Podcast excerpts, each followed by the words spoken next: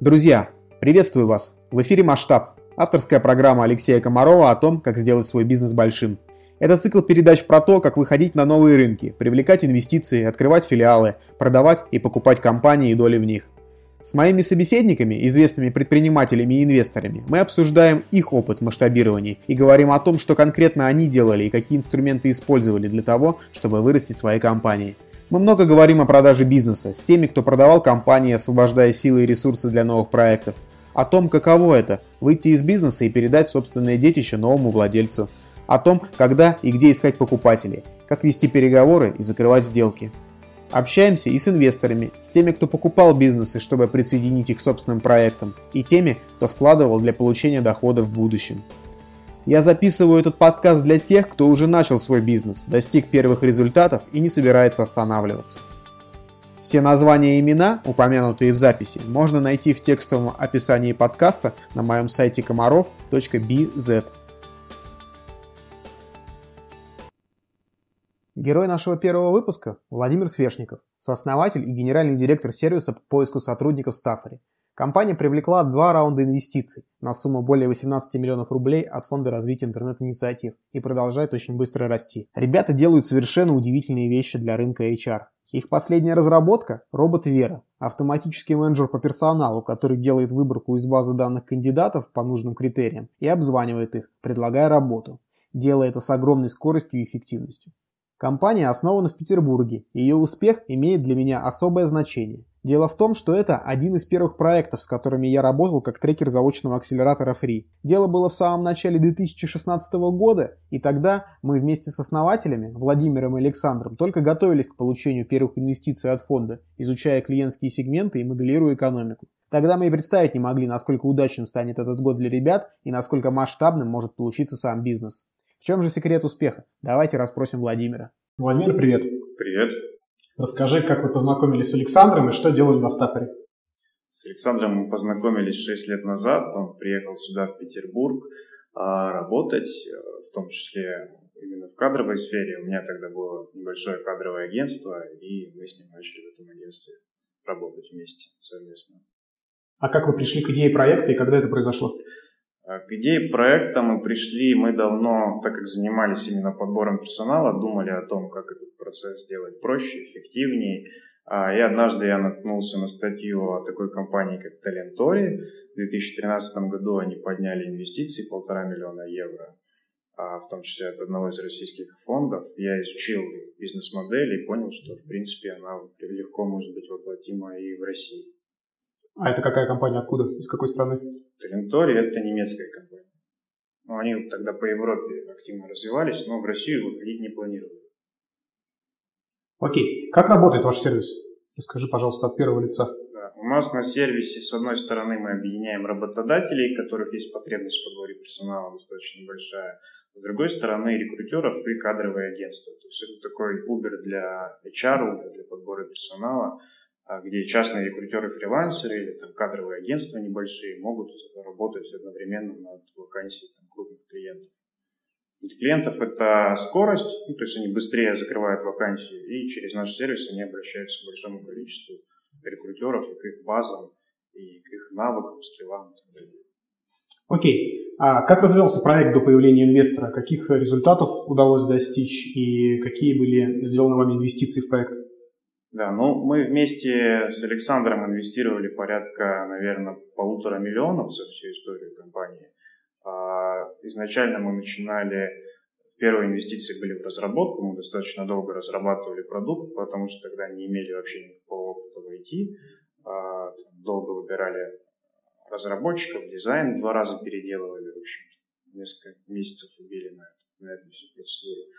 Вот. А потом уже мы выпустили прототип и начали собирать без монетизации пока там, отклики э, клиентов, лидов и так далее. Ну, то есть начали потихоньку пробовать этот продукт.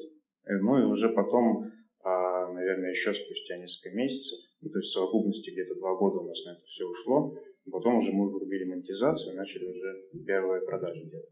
То есть на момент э, появления инвестора, на момент вашего обращения в фонд, вы уже имели продажи? А какие были Небольшие, показатели? Там порядка там, 10-30 тысяч в месяц. Ну, то есть А каких-то там больших продаж не было, но уже какие-то первые деньги нам удалось получить. А в какой момент стало понятно, что бизнес, который вы делаете, может стать большим? Ну, мы на самом деле с самого старта верили, что он станет большим, э, и что эта модель, она достаточно эффективна и легко масштабируема. Поэтому, с нашей точки зрения, наверное, мы с самого первого момента, как только это все запустили, так думали. Что касается там других каких-то наших партнеров, инвесторов, э, ну, возможно, после того, как э, ну, получили какие-то первые результаты первичные, подтвердили это продажами, реальными лидами, тогда, наверное, тоже. То есть вы изначально думали о возможном масштабировании и понимали, что рынок, на который вы заходите, он достаточно большой? Да, да, безусловно. Мы проходили переакселератор фри, заполняли там все эти формы, и на самом деле очень полезно это для нас было, потому что мы для себя посчитали рынок. Сперва мы его посчитали неправильно, получили очень маленькую цифру и даже там немножко стали думать, то ли мы делаем или нет. Но в итоге, там, разобравшись со всеми этими финансовыми оценками, мы еще раз для себя подтвердили то, что рынок на самом деле большой, и в нем есть место таким проектам, как наш. Окей. А какие цели вы ставили перед собой, решив привлечь инвестора? Это, прежде всего, масштабирование или возможность снизить собственные риски, э, поиграв на деньги инвестора? Не, ну, безусловно, это масштабирование, так как у нас модель именно мы зарабатываем со сделки каждый процент, то мы, а, безусловно, какое-то достаточно долгое время планово должны были быть убыточными, ну, потому что мы, условно говоря, если бы мы развивались как кадровое агентство стандартное, то там тех продаж, которые у нас были там даже на старте, нам бы уже хватало, чтобы там, покрыть свой бердрейт, там, все свои основные расходы. А, но так как мы берем только 20%, а остальную часть даем с рекрутером, тогда, конечно, нам для развития бизнеса нужно, ну, нужны были дополнительные инвестиции. Поясни, пожалуйста, для наших слушателей, что такое burn rate. Burn rate – это, в общем, ставка сжигания. Ну, это, в общем, та, та сумма, которую команда, компания жгет в месяц. То есть, если она убыточная, то она какие-то средства тратит на свое существование, чтобы продолжить это существование. Вот. То есть, по сути, это постоянные расходы? Да, да, ежемесячно. Окей. А почему вы выбрали Free? Вы рассматривали варианты с другими инвесторами? Да, мы рассматривали, но у Free казалось, ну, во-первых, потому что там есть преакселератор, это такая понятная история, которую можно начать там, без то есть у основных, остальных фондов у них там просто отправьте нам на электронную почту презентацию, отправьте там информацию о проекте, и мы там вам когда-нибудь ответим. У Free есть более-менее понятная история, когда ты проходишь преакселератор, есть куча мероприятий очных, на которые ты можешь прийти и пообщаться вживую с представителями фонда. Ну и как-то такое есть комьюнити, которое уже сформировалось, где ты можешь пообщаться, узнать отзывы. Ну, в целом фонд достаточно известен стал. Уже на тот момент, когда мы подавали заявку. Окей, а как вы считаете, что именно а, привлекло фонд в вашем бизнесе? Было ли в вашем проекте что-то принципиально повлиявшее на решение инвестиционных аналитиков? Ну, насколько мы общались, это в первую очередь у нас достаточно такая бизнес-модель э, понятная, да, и простая. Ну, то есть мы там с одной стороны берем клиента, с другой стороны отдаем этого клиента с каким-то вычетом исполнителю. Ну и мы э, после того, как мы прошли очный акселератор, да, мы там показали еще э, то, что мы способны, показали execution, так называемый, ну, то есть то, что мы способны браться и делать это. Если мы там беремся и... Мы Выполнять делаем. свои обязательства. Да, да. Ну, в общем, работать, условно говоря. Угу. А в чем основная ценность инвестиций для вас, вот уже по факту опыта, который вы имеете? Это экспертиза, деловые связи или все-таки деньги? безусловно, деньги, да, это, конечно, ну, так как у нас такая модель, без них как бы нам достаточно сложно развиваться активно. Ну, то есть мы можем развиваться, но мы не сможем так быстро там, расти, как мы сейчас делаем с инвестициями. А, но особую роль, наверное, тут все-таки играла именно экспертиза, именно, ну, то, что я говорил, почему вообще фонд выбрали, потому что много разных экспертов, менторов, э, мероприятий, есть там трекеры, которые помогают делиться своим опытом. Ну, то есть вот это все, оно очень сильно оно повлияло на то, чтобы мы вообще остались в Липос, ну и в целом рас, начали рассматривать этот фонд как основной. А, и, наверное, вот какие-то именно такие моменты, что, ну, во-первых, акселератор это такая отдельная история. Многому научил, то есть там достаточно много было экспертов, которых привлекает фонд, там и по маркетингу, и по продажам было много экспертов. Ну, то есть благодаря всему этому, наверное, на, у нас и получилось ну, показать те результаты, которые мы показали. Ну, то есть такой суммирующий эффект. Да, да, да. Ну, то есть экспертиза очень важна, и это как бы очень повлияло на нас. Мы очень ценим этот момент. Окей, а что вы почувствовали, когда инвестиционные деньги пришли на счет? Какие были эмоции? Ну, все-таки процедура привлечения инвестиций, она такая достаточно непростая. Поэтому, в первую очередь, конечно, облегчение, что мы ее прошли. Потому что, э, ну, это не только касается там конкретно фри, а любые вообще инвестиции, они подразумевают под собой ряд документов, ряд походов к нотариусу, ряд там финансовых моделей, которые нужно там, достаточно долго составлять и планировать. Ну, то есть это определенная нагрузка в любом случае. Но когда мы их привлекли, мы поняли, что все, теперь этот вопрос у нас снят, и мы можем заниматься продуктом, компанией, развитием. А расскажите про акселератор Free в Москве, в который вы попали после получения первого транша. Как там работает со стартапами и насколько это помогло именно вам? Угу. А, ну, акселератор это, на мой взгляд, очень хорошая история. Во-первых, потому что, а, опять-таки, повторюсь, там очень много экспертов, которых привлекает фонд а, в очень разных сферах, там, начиная от пиара, заканчивая там, разработкой. С этими, со всеми экспертами можно пообщаться, узнать какие-то, ну, они делятся спокойно опытом, там никаких проблем нет. И это можно там практически без ограничений делать. То есть, если там есть какой-то конкретный вопрос в деятельности, там, я не знаю, по маркетингу, да, там, как привлечь лидов, там, как сузить воронку, можно пойти, там есть всегда специалист в фонде, э, записаться к нему и там, в течение недели получить какой-то внятный совет там, или, ну, там, нам, например, помогали там с лендингом, текста, там даже помогали править. Ну, то есть много разных моментов.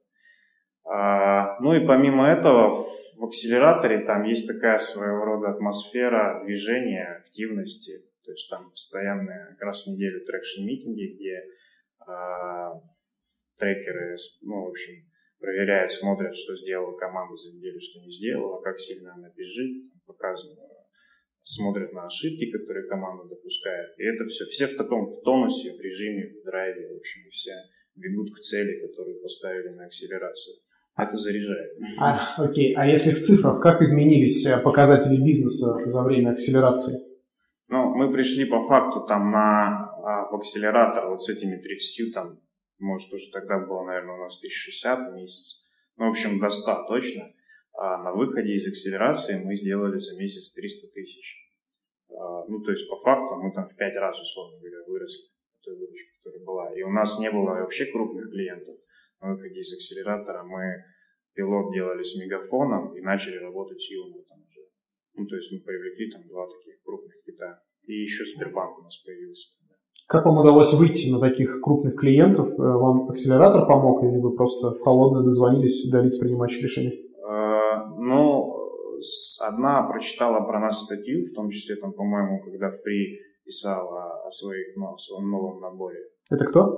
По-моему, Юма, если я не ошибаюсь. А другим мы просто там в LinkedIn писали, с ними сталкивались. Но мы постоянно меняли текста как писатель, в том числе вот текста, каким образом зацепить этих клиентов. Мы обсуждали там с трекером, и, там, с другими экспертами, показывали прям, что мы им пишем.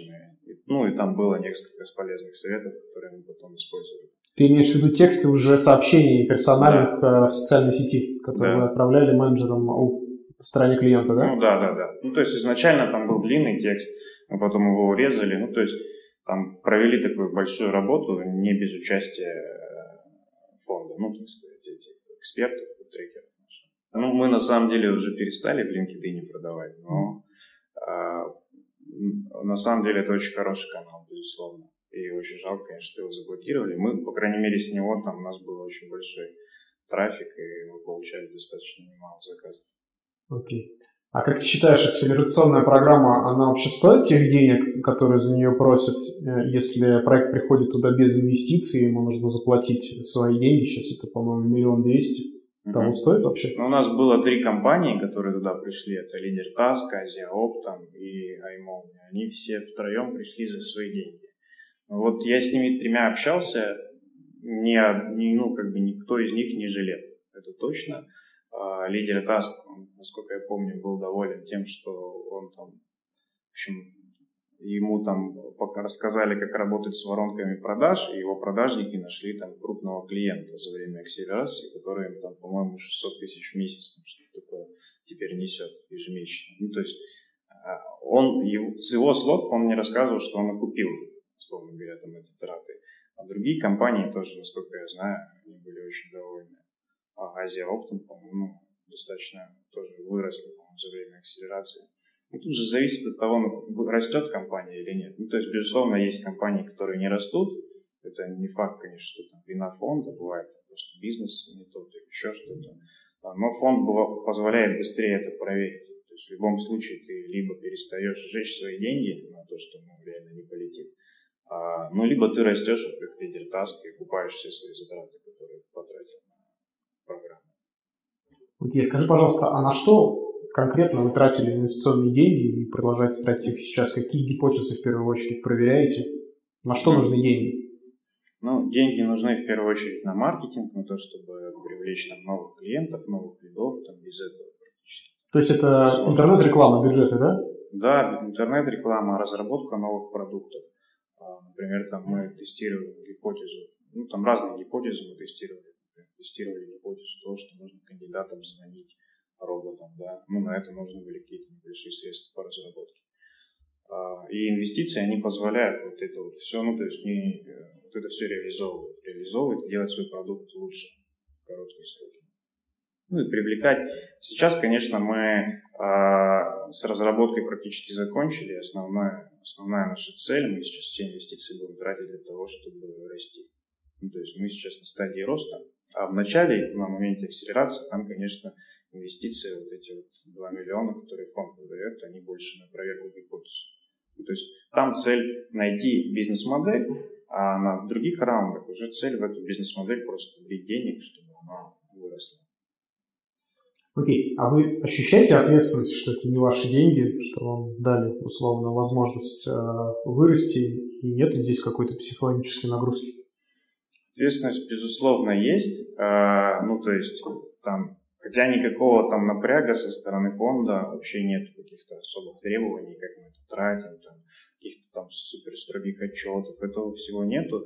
Но мы внутренне для себя, как бы, мы понимаем, что это все-таки инвестиционные средства, они в первую очередь а, выданы компании, там, не лично нам, и наша цель эти средства использовать для того, чтобы компанию вырасти. А, поэтому, конечно, да, мы там их не тратим каких-то, ну, каким-то нецелевым способом, а в основном планируем э, ну, там, увеличение всяких наших зарплат, костов и так далее, все это мы тоже уже исходя из прибыли делаем, а не из инвестиций. ну, то есть тратить не боитесь? Не, ну если мы проверяем гипотезы по масштабированию или мы там тестируем каналы развития, конечно, нет. Но это тоже ни к чему хорошему не приводит. Потому что можно застрять на одном месте достаточно долго с этими средствами. А у вас есть на данный момент какие-то KPI, а, которые фонд вам ставит? Да, KPI а, есть, безусловно, да, там, по следующим раундам.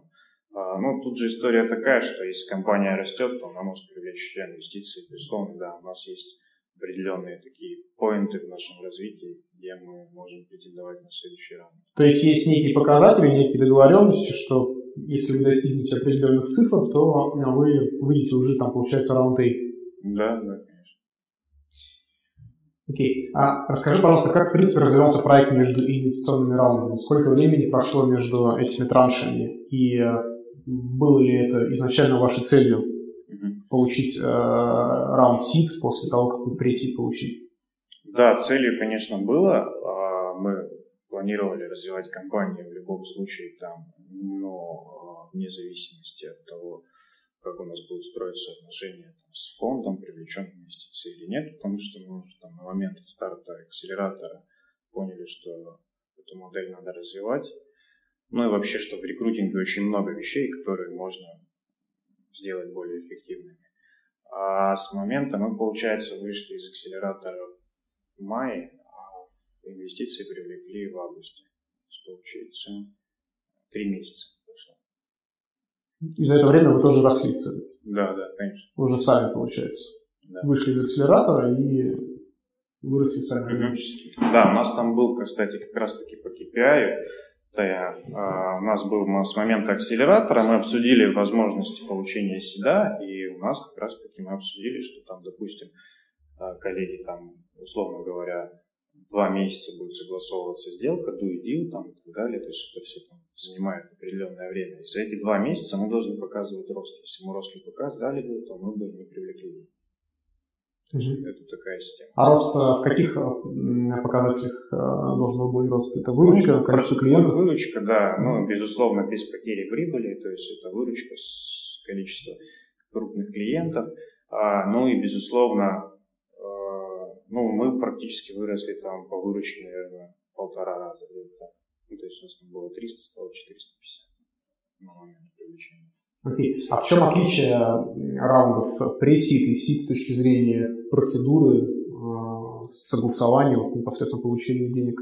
Ну, на сид более серьезный, серьезная проверка идет, то есть там do и deal, нужно собирать бухгалтерские документы, юридические документы. Э, то есть, ну, это такая достаточно большая нагрузка на фаундера, который ну, она не то, что большая, просто мы там часть скинули на бухгалтерию, слава богу, у нас все в порядке, они быстро все подготовили юридические документы, в принципе, там я собирал, условно говоря. Там, ну, не то чтобы прям очень сложно, но время потратить приходится.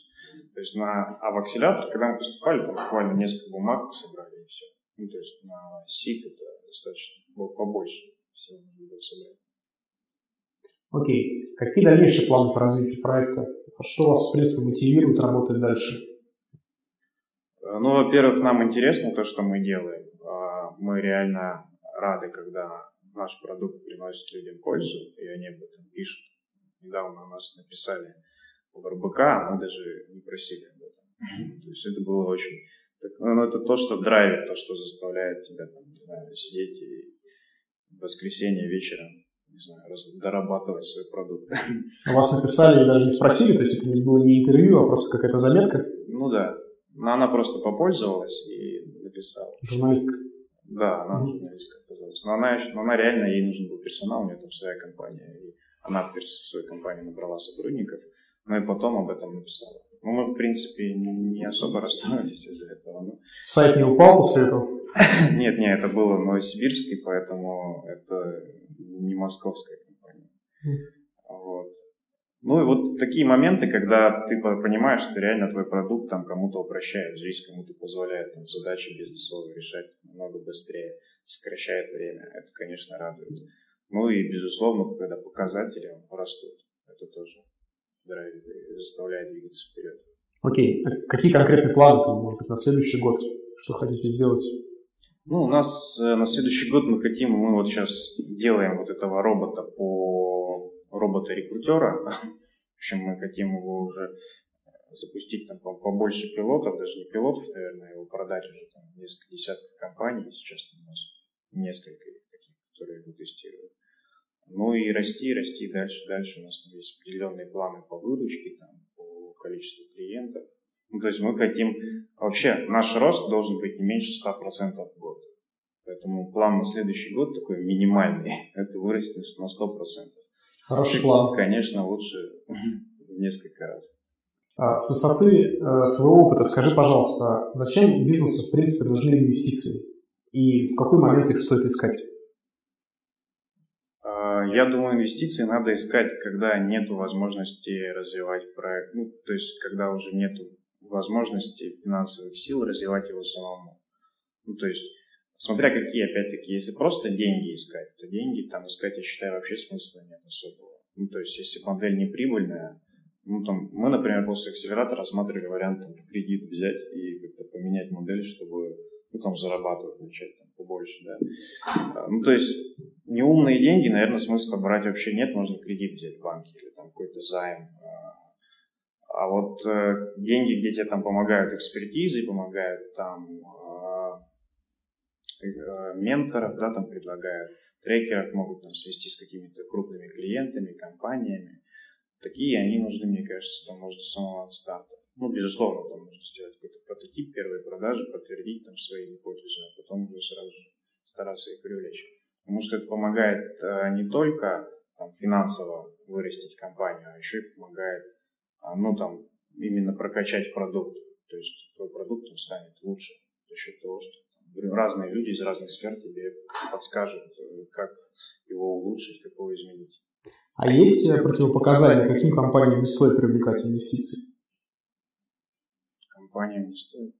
Я думаю, что, наверное, ну, опять-таки, если э, инвестиции именно, которые совместно с экспертизой, наверное, всем стоит, потому что нету таких компаний, мне кажется, которые там собрали команду, которая там во всем разбирается. То есть, безусловно, взгляд со стороны, он нужен всегда, а, и зачастую как раз-таки вот этот взгляд со стороны а, позволяет изменить что-то очень ключевое и важное в продукте. Okay. Что ты можешь посоветовать предпринимателям, которые решили начать поиск инвестиций или уже находятся на стадии подписания э, сделки? Ну, тем, кто э, только в поисках, я советую искать. Как искать? Где искать? Как искать? Э, ну, во-первых, нужно понять, в какой сфере проект, да, и идти в те фонды, которые сейчас, ну, многие фонды специализируются на конкретных каких-то там сферах, то есть там ритейл, условно говоря, да, там, или там финтех, в первую очередь, конечно, идти к тем фондам, которые и тем там бизнес-ангелам, возможно, которые именно в этот сегмент инвестируют. Но в дальнейшем получше готовиться и подтверждать продажами. Ну, обязательно, мне кажется, подтверждать продажами. Потому что все вот эти там расчеты, слова и вот эта вся там история про то, что это все взлетит и будет всем хорошо, она не особо... Ну, никто в нее не хочет верить, пока нет реальных денег на счету. Есть, может быть, какой-то лайфхак, который можно применить и ускорить процесс а, принятия решения о инвестиции в свою компанию? Ускорить процесс? Ну, я думаю, чем такого каких-то таких лайфхаков, наверное, я сейчас не могу сказать. Наверное, нужно акцентироваться именно на продажах и смотреть, чтобы твой продукт был в тренде и использовал новейшие технологии, которые сейчас активно развиваются. То есть это, на мой взгляд, две ключевые метрики, которые должен оценивать, когда запускаешь компанию. Ну, то есть, если ты делаешь что-то но, не новое, да, что оно есть там, ну, то это, наверное, не будет особо пользоваться спросом. Если это, ну, какая-то новинка, новейшая технология ты используешь, э, ну, и есть уже реальные продажи, тогда, я думаю, все получится. Хорошо.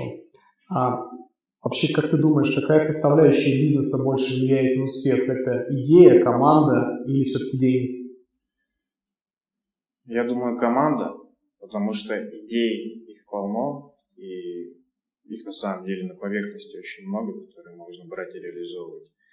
Деньги очень легко проесть, там, мы там свои, когда деньги вкладывали, мы практически там ничего не считали, нанимали менеджеров по продажам и тратили непонятно на что. А команда это на самом деле ключевой фактор, потому что если есть люди, которые способны брать эти идеи и реализовывать, тогда будет результат. А если таких людей нет, то там сколько бы не было денег, сколько бы не было светлых идей, ну, как бы это все так и останется. Ничем. А, а как у вас э, функционал обязанности с партнером Александром делится? Кто чем занимается? Ну, я у нас разраб... занимаюсь разработкой. Э, ну, я там разработчиком управляю, сам немножко пишу. А, и с общением с инвесторами, там, с рядом крупных клиентов. Александр в основном занимается внутренней частью, это общение с рекрутерами, также ведение клиентов уже после продажи. А, ну и сейчас он частично, так как у нас больше в разработку мы уходим, он частично еще и продажами занимается. Вот это важный, кстати, момент, да, важный вопрос. А, тут очень главное, очень хорошо, если команда умеет, мне кажется, вот, разграничить делегировать одному одно, другому другое. Потому что когда начинают пересекаться обязанности, пересекаться, условно говоря, функционал сотрудников, тогда появляется каша, и команда начинает тратить время на коммуникации больше, чем там, на развитие продукта. И это очень плохо сказывается, потому что там постоянно начинаются выяснения, кто должен что делать, совещания какие-то, встречи, обсуждения, и, в общем, получ... и зачастую бывает так, что один сделал, потом другой то же самое сделал. Ну, то есть это очень важно. Особенно на, на моменте роста, когда все приходится делать быстро, срочно. И единственное преимущество, которое есть у молодого стартапа, это как раз таки скорость. И тут важно, чтобы каждый э, время вот это, которое есть, да, там, на рост, пока еще никто эту технологию не взял, не реализовал, там, из крупных игроков, его нельзя тратить на какие-то коммуникации, выяснение отношений, то, что должен делать. А программисты, разработчики, они физически у вас где находятся? В штате, сидят в офисе с вами? Не, не, у нас все, все программисты, все всегда, которые были, дизайнеры, программисты, все удаленщики. И до сих пор это так, да? Да. Окей. Можешь порекомендовать какой-нибудь сервис или механику для быстрого роста? Вы практикуете? Может быть, э, э, какую-то какую механику, какой-то процесс, который вы черпнули, когда были в акселераторе? Ну да, разработка, ну там, опять-таки, это Agile Scrum, очень хорошие, полезные вещи. А, Customer Development, тот же самый, изучение клиента. Ну и очень интересная история про Lean Startup, которую Эрик Рис, э, книжку советую прочитать, потому что это на самом деле позволяет сэкономить много времени и средств. Проверять гипотезы быстро и вообще ничего не разрабатывая, к этому очень сложно прийти. Но если придешь, то получается очень быстро отнести там, десятки идей, которые вообще не работают. То есть ты тоже рекомендуешь эту книгу, она достаточно такая популярная, все ее рекомендуют. Ты да, тоже, да, да, я ее прочитал. Не зря, да? Да, очень так вправляет мозг, и начинаешь думать о том, что на самом деле можно какие-то вещи, прежде чем воплощать какой-то большой там продукт, большую технологию, взять, просто пойти у людей, спросить, а вам это надо? И они тебе скажут, нет, вообще, это вообще не про нас. Ну и это, это опять-таки про экономию времени. Крупная компания, она скорее, ну, во-первых, ей, чтобы что-то пойти спросить, нужно уже пройти кучу там разных инстанций. А молодой, молодой стартап, он может быстро двигаться и быстро проверять гипотезы, быстро спрашивать, быстро показывать, быстро там что-то разрабатывать. И в этом основная суть молодой компании. Окей, спасибо большое за подробный рассказ. Желаю вам удачи в новом году, вырасти на 100% и получить новый раунд. Спасибо.